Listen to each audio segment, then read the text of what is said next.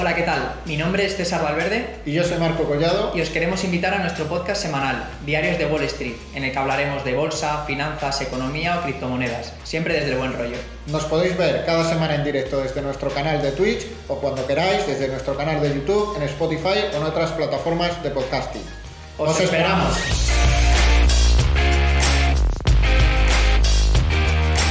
Hola, hola, ¿qué tal? Bienvenidos a un nuevo episodio de Diarios de Wall Street, edición de verano, en el que, bueno, al ser edición de verano, eh, pues por ahora solo escucharéis mi voz, ya que mi compañero Marco Collado pues ha cogido unas merecidas vacaciones.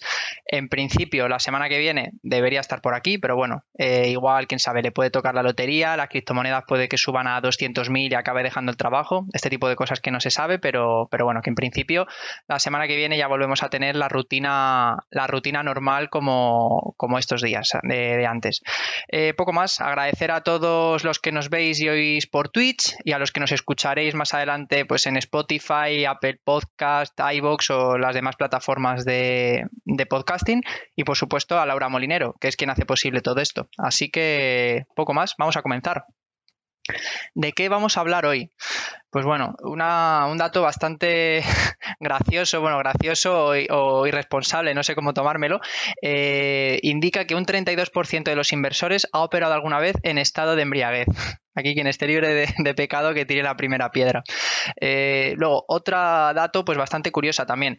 No sé si sabíais que uno de cada cuatro dólares en circulación se imprimió en 2020. Uno de, uno de cada cuatro, eh, un 25%, una auténtica locura. Luego entraremos a, comentar esto un poco más adelante, que bueno, eh, parece que, van a empezar a cortar ya los estímulos financieros en Estados Unidos. Hay una reunión muy importante pues, bueno, de jueves a, a sábado. lo comentaremos más adelante con más detenimiento. Eh, otra noticia que también, pues bueno, eh, consideramos eh, que hay que remarcarla es que España para variar, pues está la cola de matriculación de coches eléctricos de toda Europa.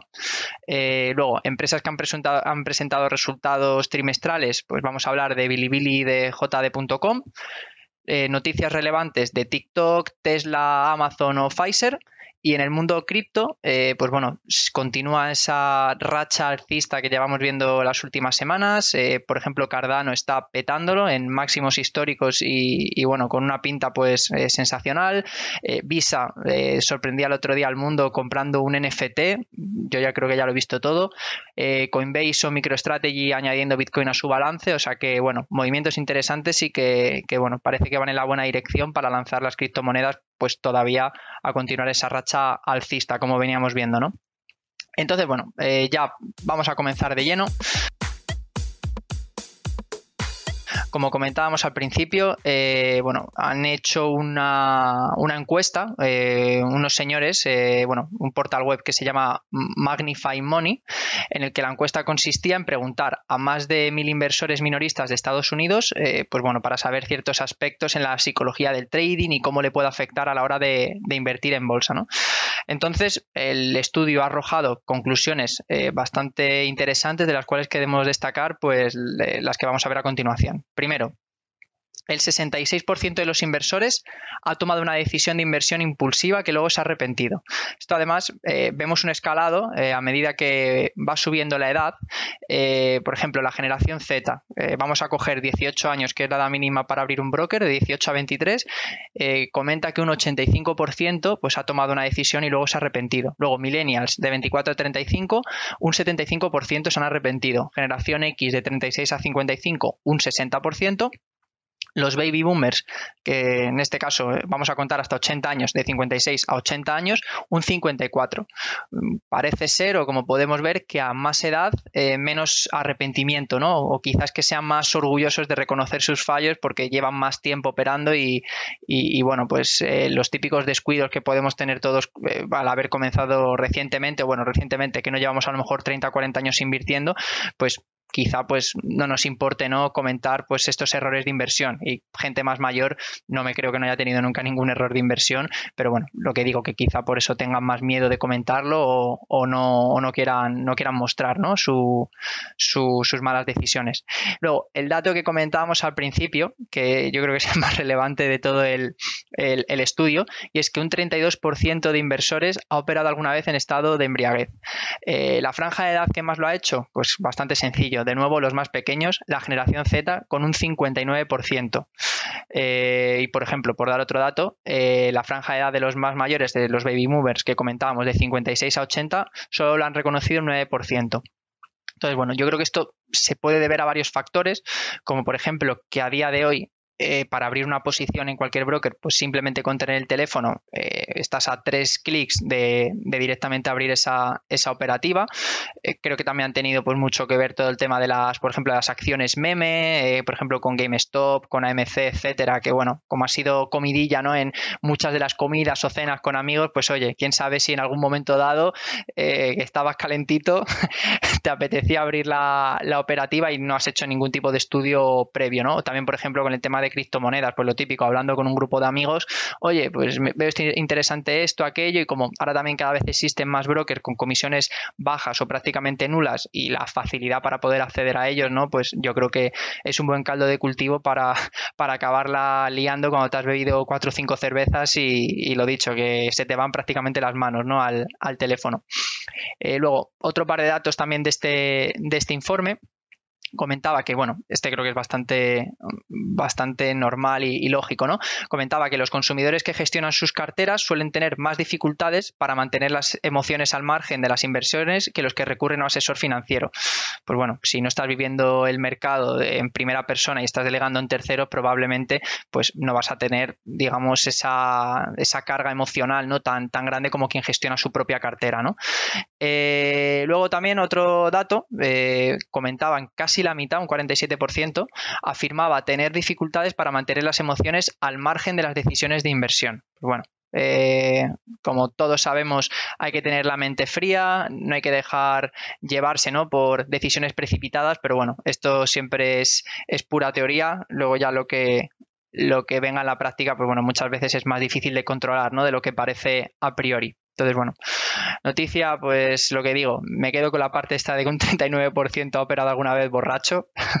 Yo la verdad que ahora mismo, fríamente, tampoco voy a decir que no, no me atrevo a, dar el no, porque, porque bueno, eh, en fin, han pasado tiempo ¿no? desde que llevo invirtiendo, con el tema de las criptomonedas, pues oye, aunque sea a lo mejor, por poner un, número así, a lo mejor bajito aquí en España, ¿no? Que podrían ser a lo mejor 50 dólares, pues oye, en algún momento dado igual, no recuerdo, pero vamos, que tampoco, tampoco descarto que haya, que haya sido uno de los que hayan engrosado esa, esa lista, ¿no? Pero bueno.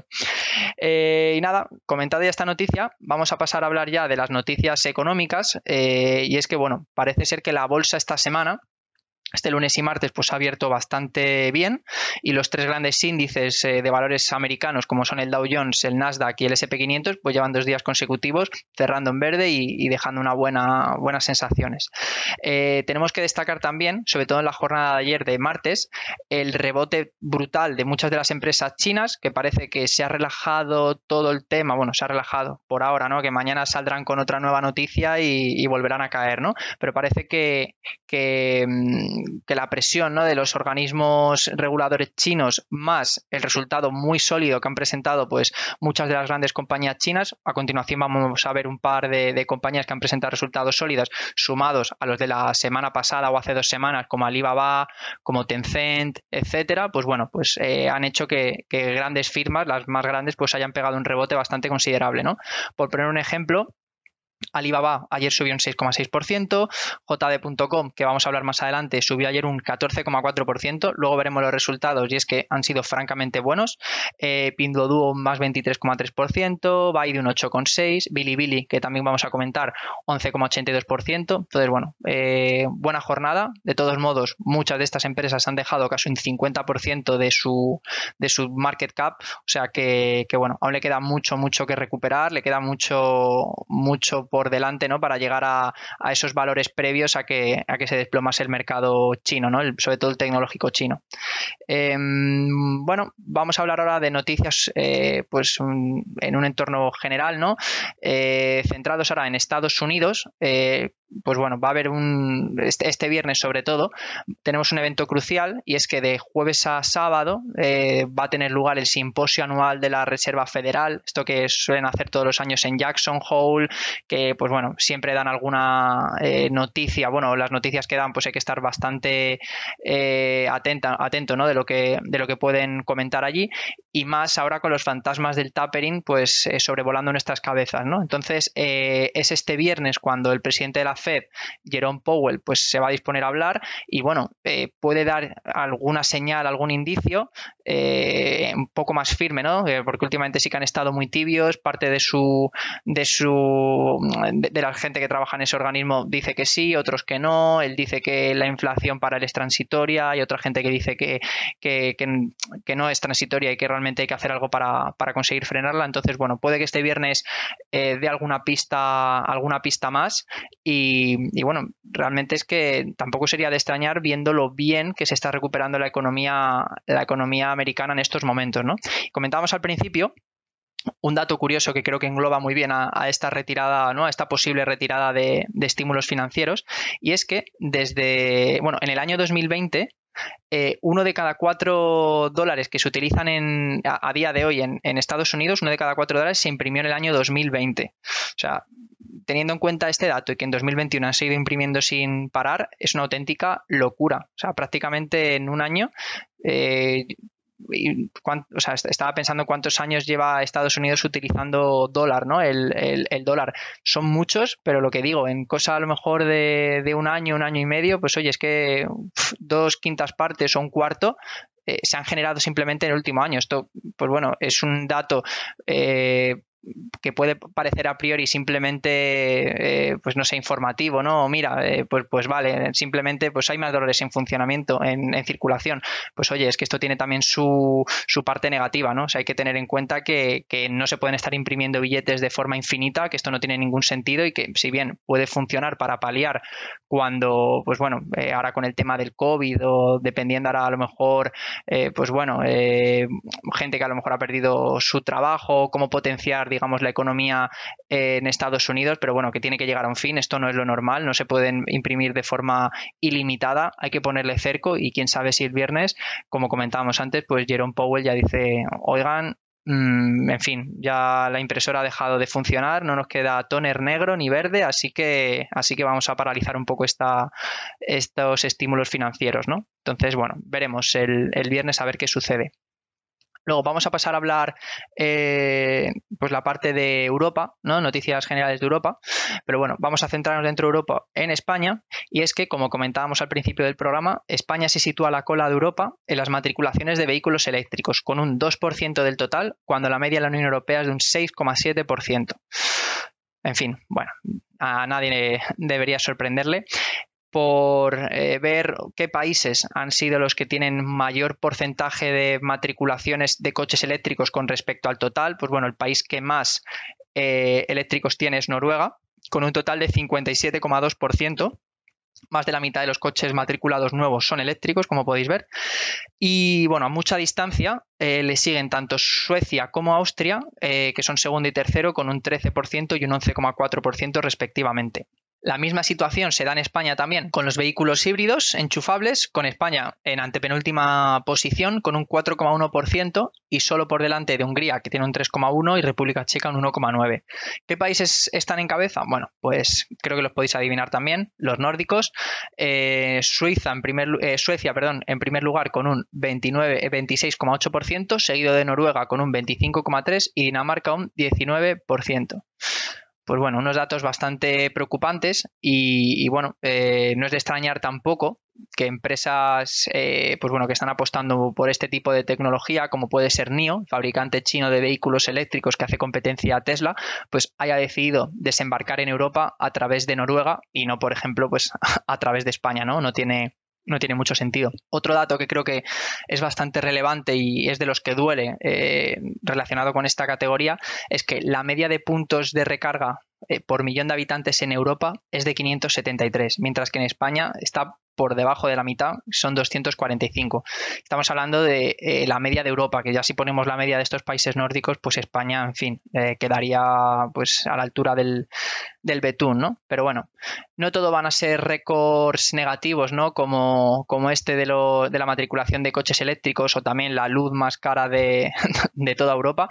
España también trae una noticia positiva que no tiene tanto que ver quizá con la economía, pero bueno, eh, vamos a sacar también pecho de vez en cuando, no solo vamos a tirarle a tirarnos piedras ¿no? sobre nuestro tejado, y es que en España se ha convertido en el país de Europa donde más han bajado las muertes en accidente de tráfico desde el año 2001, con una variación de un 75%, lo cual, pues en este caso sí que es motivo de, de celebración, ¿no? Em, y nada, vamos a pasar ya a hablar de, eh, empresas en particular. Vamos a comenzar con las empresas que han presentado resultados.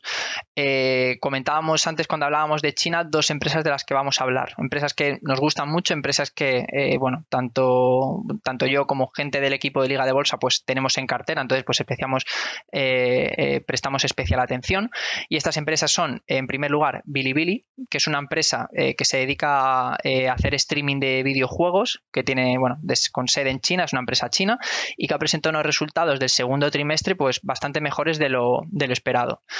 ¿Qué datos destacamos de aquí? Pues un crecimiento en usuarios activos de un 24%, un crecimiento en los usuarios de pago de un 62% y un crecimiento en el tiempo medio empleado por usuario que ha llegado hasta los 81 minutos, que pasarte una hora y 20 enfrente de una, de una pantalla, bueno, en este caso de una cualquiera no, de una pantalla donde esté conectado Bilibili, pues es algo que no es nada, nada desdeñable. Entonces, ya sin entrar a ver ingresos, eh, etcétera, yo simplemente me quedaría con, que si cada vez lo usa más gente, cada vez gastan más y cada vez pasan más tiempo enfrente de pantalla, pues suena, suena plan sin fisuras estaba viendo que como tengo los datos por aquí, pues también lo comentamos de forma bastante, bastante rápida el beneficio por acción de la empresa sigue siendo negativo con una pérdida de 35 centavos, pero bueno, se esperaban 45, 46 centavos de, pérdida y los ingresos pues han subido a, a 696 millones que sí que está en, en, línea con lo que se esperaba en Wall Street. No obstante, este dato es un 72% más en comparación con el mismo periodo del año, del año anterior.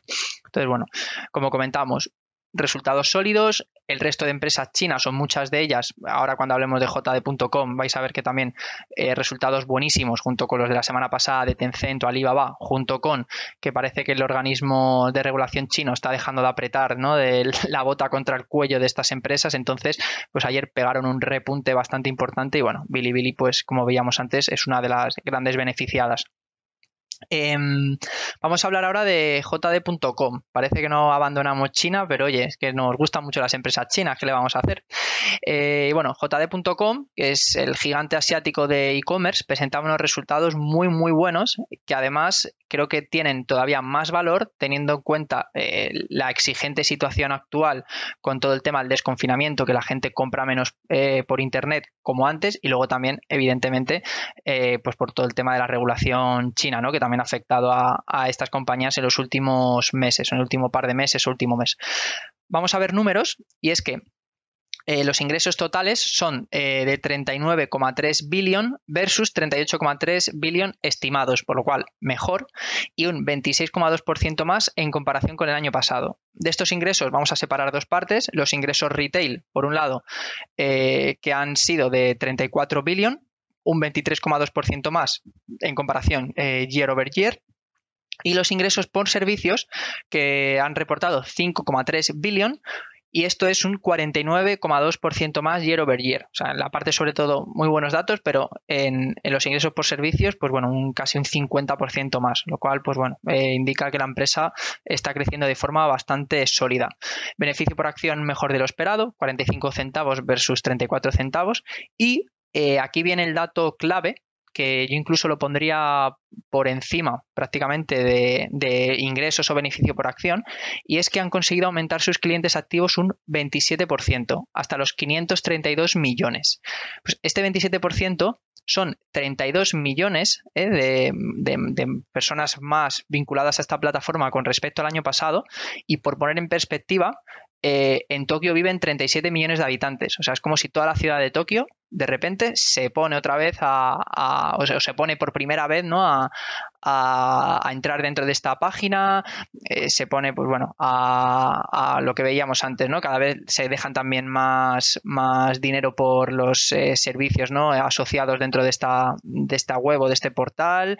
En fin, unos datos pues que son realmente sólidos, muy positivos y que, bueno, pues sorprendentes, ¿no? Sobre todo cuando una empresa tan grande mm, puede seguir creciendo a ritmo, pues bueno, en este caso de, doble dígito, de un 27%, pues en fin, creo que, la compañía está de, enhorabuena. Bueno, ayer sí, los ingresos creo que se reportaron el, el, lunes y el martes la compañía subió un 14,4%, ¿no? Entonces, bueno, pues tampoco es de extrañar que la gente pues está viendo que pese al miedo que puede, que puede haber, eh, pues bueno, eh, cuando la compañía, repito, es sólida, no tiene deuda, eh, sigue creciendo, no está estancada, pues bueno, pues a veces hay que saber aislarse de ese ruido exterior y saber encontrar pues gangas como en este caso desde nuestro punto de vista desde Liga de Bolsa, sin ser esto un consejo de inversión, pues nos puede parecer jd.com.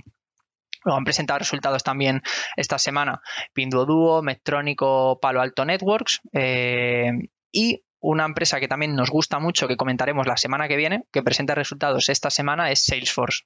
Veremos a ver qué, nos depara con, esta compañía, pero bueno, eh, seguro que con todo el tema del trabajo desde casa y, con una suite cada vez de servicios más completa, ahora también con la adquisición de Slack y demás, pues bueno, seguro que reportan unos números que son francamente buenos. De todos modos, lo comentaremos la semana que viene vamos a seguir hablando un poco de, de unas de empresas ¿no? que, han, que han hecho pues bueno, cosas relevantes esta semana. Eh, no sé si habéis visto, por ejemplo, TikTok, que el gobierno chino se cuela en el consejo de dirección.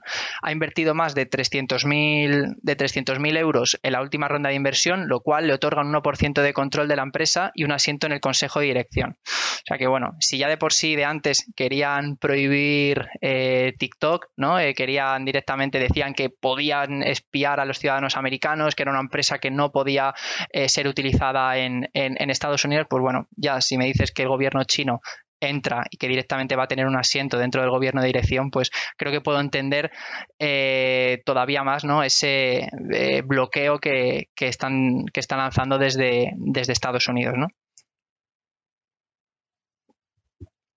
Y sí, muchas gracias por, el raid. Comenta aquí nuestro compañero de Liga de Bolsa. La verdad que, nos hace especial ilusión ¿no? el, que hayáis caído por aquí. Esperamos que os eh, resulte de, interés. Creo que estáis muy a tope ¿no? con, el tema de criptomonedas. Aquí eh, lo, que os digo, aquí hablamos un poco, pues, primero de noticias generales, luego hablamos un poco diferenciando de cada mercado qué empresas lo han hecho, lo han hecho muy bien. Por ejemplo, comentamos al principio del programa las empresas chinas que han pegado un rebote bastante fuerte eh, pues bueno, porque han presentado la mayoría unos resultados súper sólidos. Y mira, full criptos y juegos NFT. Tenemos que ponernos las pilas y ver algún otro, algún otro juego. Ya os digo que lo único que nosotros hacemos aquí es, eh, o, lo que estamos más eh, versados es en, el tema este de Solares. Sí que alguna gente que se ha conectado nos ha, nos ha hablado de otras plataformas, pero realmente es que es eso, lo de los NFTs, mm, a mí no sé, no sé hasta qué punto eh, pues eso, como es que también directamente los podemos hacer nosotros mismos, los NFTs, ¿no? O sea, ¿qué valor tiene directamente, eh, pues eso, el que yo, por ejemplo, coja una foto y, le y eso, lo, lo, transforme en una cadena de bloques y directamente, pues bueno, es única, es eh, irrepetible, no se puede copiar, pero es que, joder, yo creo que tiene que haber algo más, ¿no? El que es dueño, por ejemplo, de un cuadro, pues oye, si lo tengo colgado en casa y estoy cobrando entrada, pues oye, esa gente me está pagando por ver el cuadro, entiendo que no quieran, o sea, entiendo la rentabilidad que puedes sacar de ahí, pero si es un cuadro que está colgado en Internet, como lo que comentaba antes, eh, los tweets que se están convirtiendo en, en, en, NFT. Las portadas, por ejemplo, la revista Time, me parece que había sacado un montón de portadas en formato NFT. Luego lo de los CryptoPunks estos, que es que realmente yo también puedo entrar y lo puedo ver. Entonces, bueno, sé que puede ser un objeto de colección, sé que a lo mejor a mucha gente le, le puede, le puede chirriar. Ah, mira, me, preguntan por aquí la imagen con todos esos activos, ¿de dónde las traemos? Es Finbit. Para mí, Finbit, yo os, recomendaría, si os gusta más, o sea, el tema de la inversión en general, eh, para análisis fundamental, Finbit. Y para análisis técnico eh, TradingView. Para mí esas dos herramientas son, eh, pues bueno, el pan y, ¿no? El, sea, es algo básico en, el día a día y son las que yo personalmente más, más utilizo. Así que nada, eh, además échale un vistazo porque es gratuita y para ver, pues eso, lo del cuadro este está muy chulo porque además puedes ordenarlo pues tanto por empresas, por ejemplo, de, Estados Unidos, luego también puedes ver, puedes ver ETFs, e ¿no? Fondos de inversión, pues también de distintos mercados, luego también puedes sacar cuadros para ver exactamente cómo ha ido la economía, por ejemplo, global, eh, pues en todo el mundo, ¿no? A través de, pues bueno, de esta, de esta página. Eh, luego, además de cada activo que tú metes el, nombre, por ejemplo, Tesla, te aparecen todas las noticias de Tesla ordenadas. Eh, o sea que, bueno, está muy bien para hacer screener, para hacer, pues bueno, todo este tipo de cosas funciona bastante chulo. Oye, sabiendo ya que, que, hay interés en este tema, pues oye, otro día, si os pasáis por aquí, si queréis os enseño la plataforma un poco más en en, profundidad, vamos viendo poco a poco cómo, cómo se emplea, porque ya os digo que, es una plataforma para mí básica, que contiene un montón de información y que encima muchas de las funcionalidades pues son gratuitas, o sea que, por esa parte fantástico.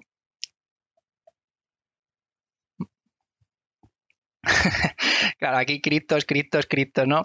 A mí me, me, gustan las, yo diré, a mí me gustan las criptos. Yo empecé a invertir en cripto en el 2018 y lo que más tengo en cartera.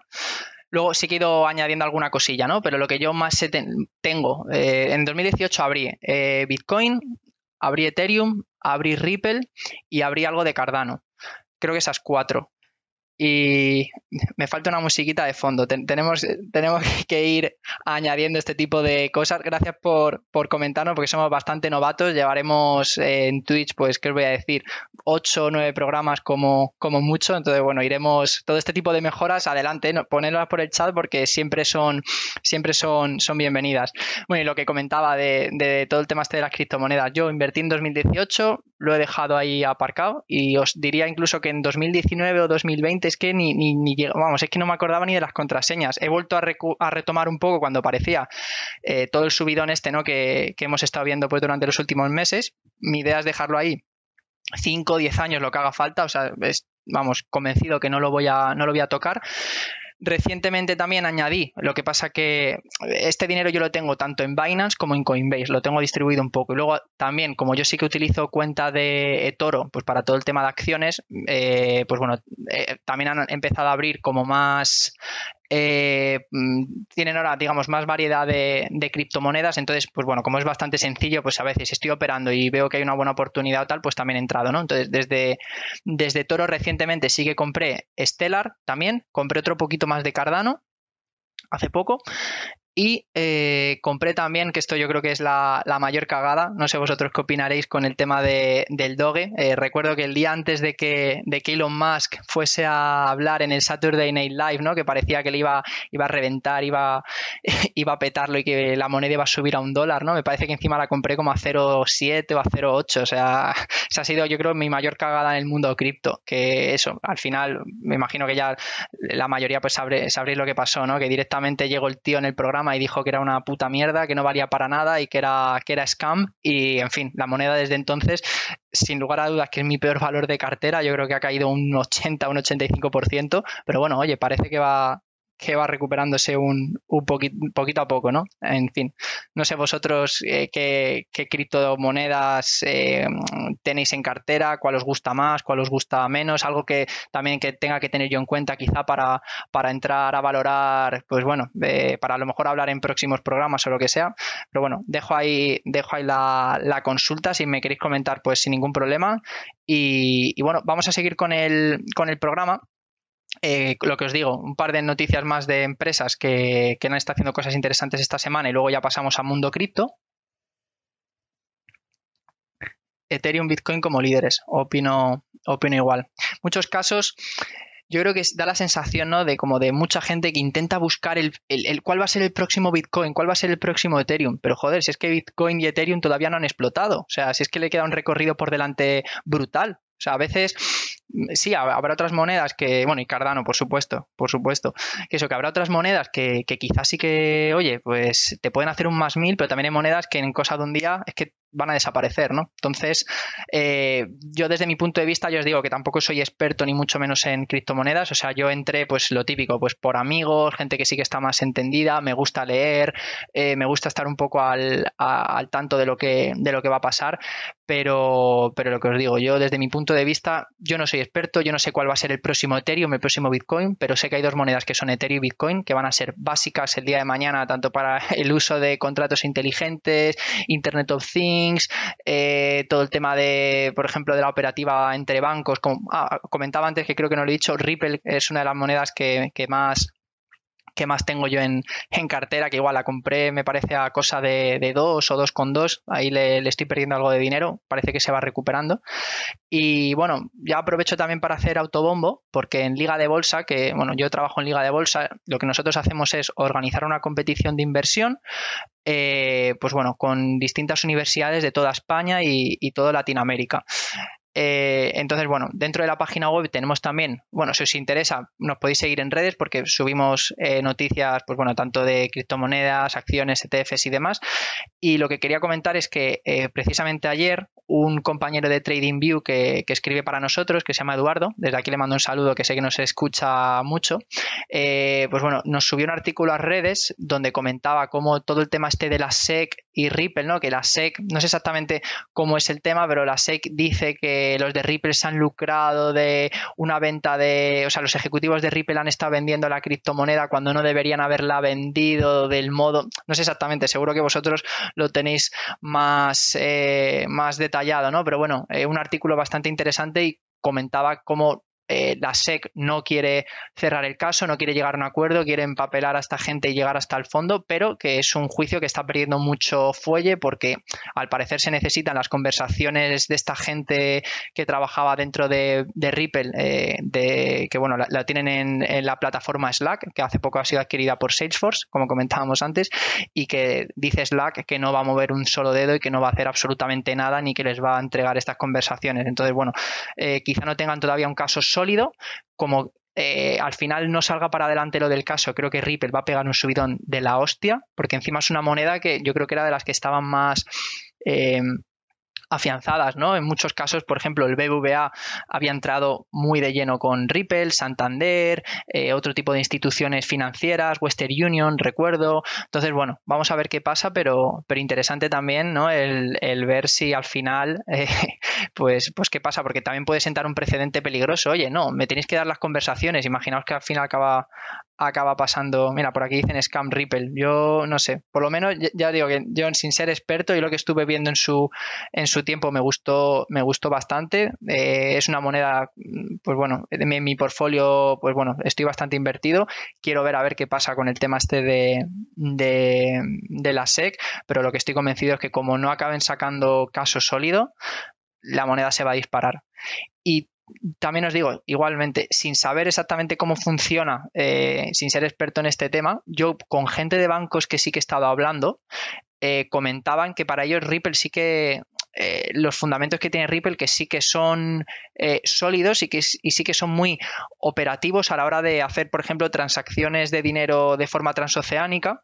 No sé exactamente cómo funciona porque ya es entrar en, en algo que se me escapa, ¿no? Pero que me refiero que es una moneda que es bastante válida, eh, útil y que, bueno, que, hay muchas instituciones financieras, de hecho en el artículo comentábamos, si le queréis echar un vistazo dentro del blog de Liga de Bolsa, hasta más de 200 eh, empresas de, estas financieras grandes están utilizando Ripple o están pensando en incorporar los servicios de Ripple a sus, a sus servicios.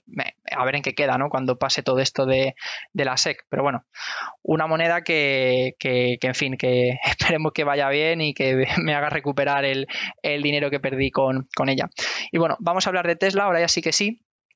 No sé si habéis visto que el jueves pasado organizó el Día de la Inteligencia Artificial, no solo para mostrar los avances en, de tecnología orientados a la fabricación de automóviles, sino mostrar pues, que Tesla es mucho más que eso.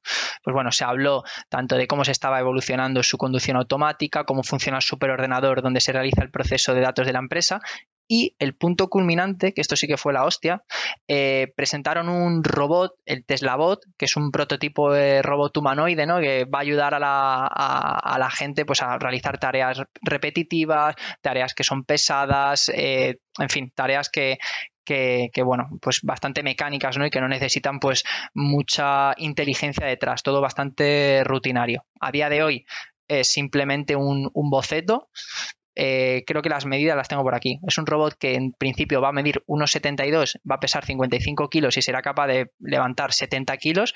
Pero bueno, de nuevo, Elon Musk, genio o no sé si genio loco, genio, no, sé cómo catalogarlo, ¿no? Pero demostrando otra vez que, bueno, que Tesla es mucho más de lo que puede parecer, que Tesla es mucho más que coches eléctricos, que Tesla es inteligencia artificial, que Tesla va a ser básico el día de mañana cuando, por ejemplo, haya eh, taxis voladores, cuando el resto, eh, cuando su autopilot pilot pueda ser vendido a lo mejor o pueda ser importado por otras compañías para poder eh, potenciar esta parte de la conducción autónoma. Entonces, bueno, eh, interesante por, por, por, esa parte, ¿no? A ver, a ver qué sucede.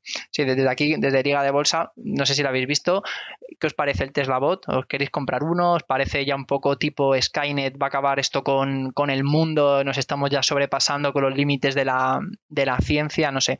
A mí, desde mi punto de vista, eh, bueno, es que soy muy friki, me encanta todo el tema este de robots y este tipo de historias.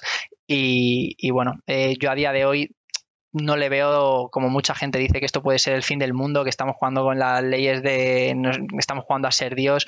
Oye, un robot sigue siendo un robot, como por ejemplo los, los perros estos de Boston Dynamics que se dedican a saltar obstáculos y demás, pues oye, eh, mientras no sean capaces ¿no? De, yo que sé, aprender hasta un punto en el que se vuelvan peligrosos para los humanos, yo creo que, que eso todavía quedan muchos y muchos años. O sea, creo que para empezar a utilizar la inteligencia artificial y este tipo de robots o este tipo de procesos no queda tanto, pero para perfeccionar o, maestrizar este tipo de tecnología, pues oye, creo que todavía queda, queda bastante por, por delante, ¿no?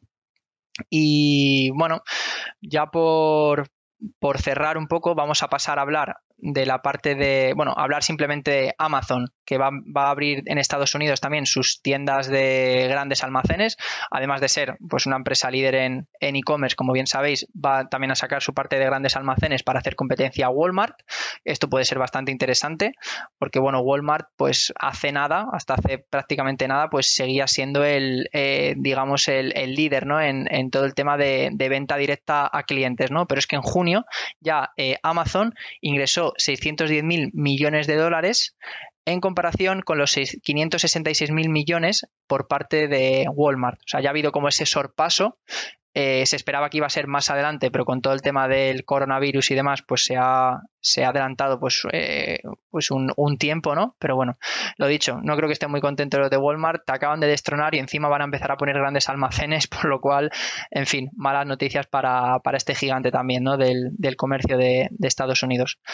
Luego, por último, comentar rápidamente que parece ser que Pfizer eh, le han dado el ok, eh, la FDA, a su nueva vacuna contra la COVID-19. Pfizer subía ayer en bolsa, Novavax subía ayer en bolsa, Moderna subía ayer en bolsa. Entonces, pues bueno, también eh, simplemente noticias positivas, a ver si es verdad que estamos ya todos vacunados y podemos empezar a hacer vida pues un poquito más normal. Y bueno, pasando ya con el, ya a temas como tal de, de criptomonedas, ya hemos estado hablando un poco por, por encima de muchas de estas noticias, pero para entrar a detallar un poquito más, noticias que han sido relevantes y que han hecho que se dispare el precio en, eh, pues de estos criptoactivos. Por ejemplo, comentar que el Bitcoin el domingo eh, superó el umbral de los 50.000 dólares, eh, cosa que no se veía desde principios de mayo. Eh, al cierre de estas líneas estaban 48.500, cosas así.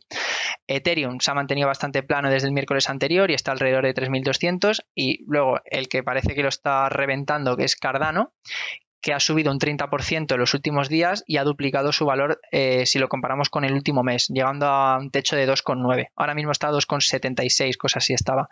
Eh, en fin, además de la acepción cada vez mayor por parte pues, de tanto de, por ejemplo, de los inversores minoristas, ¿no? como podemos ser todos los que estamos aquí dentro de, de, Twitch que estamos hablando ahora, eh, como también gracias a su actualización que se llama Alonso, no sé si lo, si lo conocéis, lo habéis visto, que parece ser que viene a ser clave a la hora de trabajar con contratos inteligentes, pues bueno, la noticia ha marcado, ha marcado máximos, ha hecho que Cardano marque máximos y oye, tiene pinta de que esto no, que le queda todavía mucho que hablar y que no, se va a estancar ahí, sino que hay gente que ve incluso el, Cardano a 5 dólares al acabar el año. No sé si vosotros lo veis a 5 dólares al, acabar el año. Es un crecimiento, pues otra vez sería volver a, duplicarse prácticamente, pero bueno, eh, cosas más raras ¿no? se, han, se han visto. Eh, luego, otras noticias relevantes comentaba esto que antes que lo he tenido que leer incluso varias veces para ver quién era un fake y es que Visa se ha gastado 150.000 pavos en la compra de un NFT de la colección esta mítica de CryptoPunk. Por si lo queréis ver, el, el CryptoPunk, el, bueno, la figurita que ha comprado es el, el 7610, 7610 y bueno, pues así anuncia su entrada en el, en el mundillo. O sea, incluso un gran banco, ¿no? Eh, que se puede ser tachado de, de tradicional, quizá. O sea, no es una empresa fintech como a lo mejor Square, PayPal, o este tipo de empresas, ¿no? Eh, pero bueno, vemos como Visa también pues está adaptando a este, a este nuevo mundo y oye, pues eh, lo dicho, cuantas más empresas bancarias y bueno, y en general, cuantas más instituciones empiecen a, entrar dentro de este mundillo, pues oye, estaremos más cerca de democratizar el uso de las criptomonedas, que al fin y al cabo es una de sus eh, labores o de sus eh, principios más básicos y por lo que estamos convencidos que va, que va a triunfar en un futuro, ¿no? Luego, otras noticias también. que esto creo que también es bastante interesante, Coinbase, que es el principal exchange de Estados Unidos por volumen de operaciones, ha revelado sus planes de añadir 500 millones de dólares a su balance, que esto lo están haciendo varias compañías, como por ejemplo el CEO de, MicroStrategy, que es una empresa dedicada a todo el tema de inteligencia de negocio. Eh, no es la primera vez que también compra Bitcoin para, para añadirlos a su balance y de hecho en las últimas fechas ha comentado que ha comprado 3.907 Bitcoins por 1.777 millones. Con esta última compra, eh, la compañía mantiene 108.992 bitcoins por un valor de 2,9 billion con B. O sea, lo dicho, eh, bueno, lo de Coinbase creo que es bastante, bastante obvio, ¿no? Eh, tienen que liderar con el ejemplo, ¿no? Si la, empresa se dedica precisamente a eso, significa que confía en el producto, ¿no? Entonces creo que tiene bastante sentido.